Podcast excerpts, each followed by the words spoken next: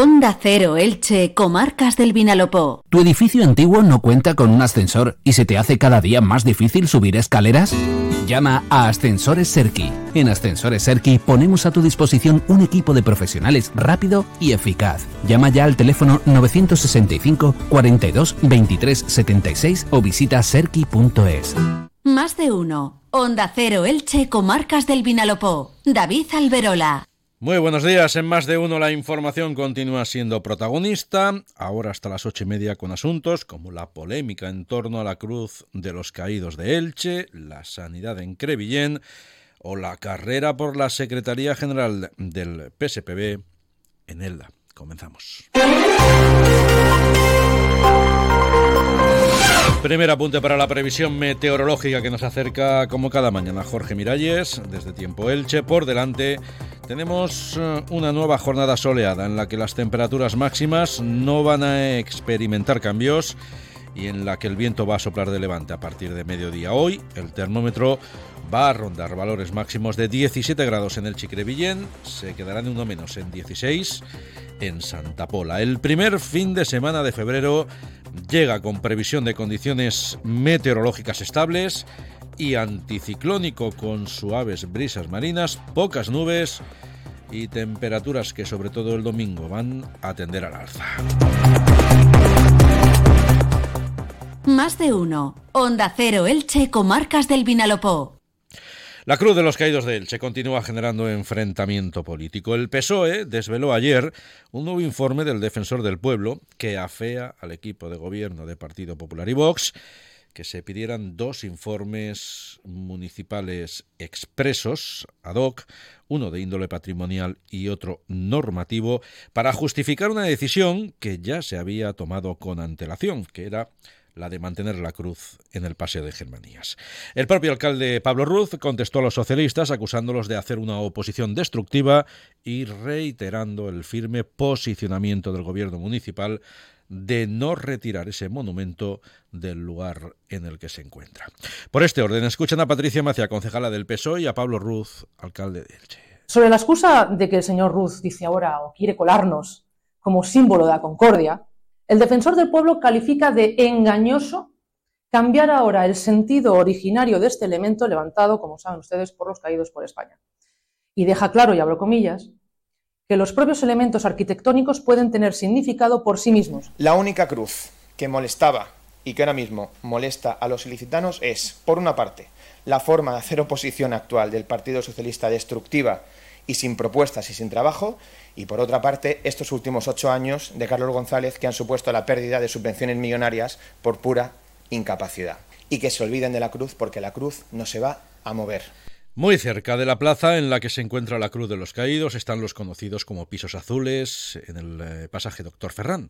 Allí, con un presupuesto de 760.000 euros, las obras de reurbanización de la plaza aledaña a ese pasaje van a arrancar en verano y van a tener un plazo de ejecución de seis meses. La Junta de Gobierno Local aprobó ayer el proyecto y dio luz verde al inicio del expediente de licitación del contrato de obras. Por otro lado, destacar que la Consellería de Educación ha requerido al Ayuntamiento de Elche el apuntalamiento de la fachada del colegio Baix Vinalopó en la que han aparecido grietas y que es necesario que se arreglen para garantizar la seguridad del edificio. Hola, ¿estás ahí? Despierta. Este invierno practica en Cable World el Intel ahorro. Ahorra de verdad de manera inteligente. Tres meses gratis y tus gigas por dos. Sí, despierta. Tres primeros meses gratis y tus gigas por dos. Ven ya a Cable World.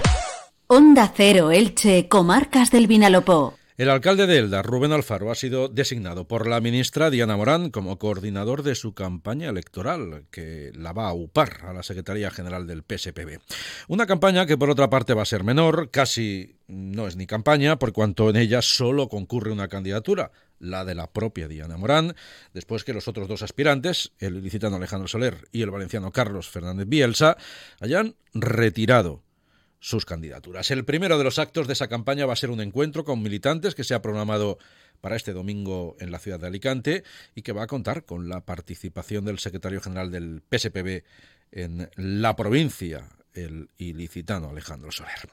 Cambiando de registro, el Ayuntamiento de Crevillén ha anunciado que la plantilla del centro de salud de la localidad, que está adscrito al Departamento eh, de Salud del Crevillén, cuya gestión lidera el Hospital Universitario del Vinalopó se va a incrementar este mes de febrero en un médico, al tiempo que se va a reforzar también las guardias en tres semanas con otro facultativo. Lo ha avanzado así la concejala de Sanidad en Crevillén, María Jesús Alfonso. El cupo se va a ampliar de médicos este mes de, de febrero. Va a aumentar en una persona, por lo que habrán 15 médicos de atención primaria. Y otra es que en las guardias de lunes a viernes van a haber dos médicos, para que nunca se quede sin un médico porque tenga que ir a la pedanía o algo, pero nunca se quede sin servicio de lunes a viernes las guardias. Más asuntos. La Policía Nacional ha dado por desarticulado un grupo muy activo que se dedicaba a la venta de marihuana, hachís y cocaína en Elda y Petrer. La distribución se realizaba desde un bar de la localidad de Petrer del que eran clientes habituales los arrestados y al parecer sin que su propietario tuviese constancia de ello. En Aspe, las fiestas patronales en honor a la Virgen de las Nieves de este año, que tendrá lugar en agosto, van a ser pregonadas por el aspense Antonio López y en Villena con motivo eh, de la próxima celebración del Día Internacional de la Mujer y la Niña en la Ciencia, hoy comienzan a celebrarse talleres dirigidos a un público infantil y juvenil. Están promovidos por la sede universitaria de la Universidad de Alicante y hasta el 24 de febrero se han programado ocho talleres. Además, durante todo el mes se va a llevar a cabo una programación de actividades en Villena que también incluye teatro para escolares y charlas de diferentes temáticas. De nuevo en Elche, antes de acercarnos a la información deportiva, hoy centrada a estas horas en el cierre anoche del plazo de fichajes del mercado de invierno, Destacar que desde hoy y hasta el domingo la ciudad es sede del Congreso Oftalmológico Faco Elche. Se trata de un evento que cuenta con en torno a 1.500 inscripciones y en el que participan como ponentes 173 especialistas en la disciplina de oftalmología. En esta edición, que es ya la número 26, eh, como uno de los temas centrales del Congreso, se va a abordar la investigación sobre cuál es la vida media real de las lentes intraoculares en los pacientes y la resolución de inconvenientes por parte de los expertos. Además, el Hospital Universitario del Vinalopó va a albergar una sesión de 10 cirugías de cataratas y glaucoma de alta complejidad que van a ser retransmitidas en directo a la sala central del Congreso y también por streaming. También eh, se ha programado otras 12 cirugías de lentes premium ya grabadas previamente que se van a emitir en, diferido para todos los asistentes al Congreso. Más de uno. Onda Cero Elche, Comarcas del Vinalopó.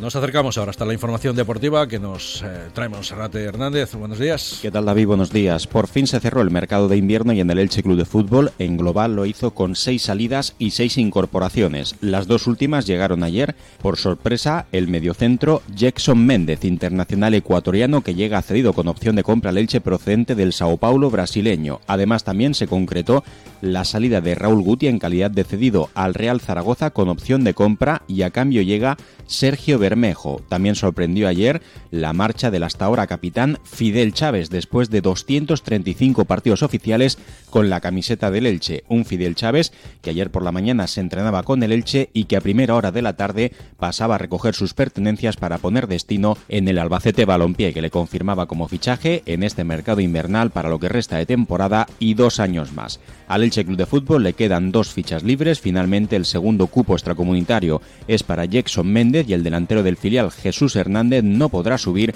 a la primera plantilla. A todo esto, hoy a partir de las ocho y media de la tarde, lo realmente importante, el Elche Club de Fútbol recibe en el Martínez Valero al Burgos con la intención de ganar y meterse en la promoción de ascenso a primera. Y en el Eldense finalmente no hubo sorpresas porque el español de Barcelona tentó hasta el final al lateral izquierdo Mar Mateu, el Eldense se mostró firme, pidió un millón de euros y al final el conjunto catalán no llegó a esas cantidades.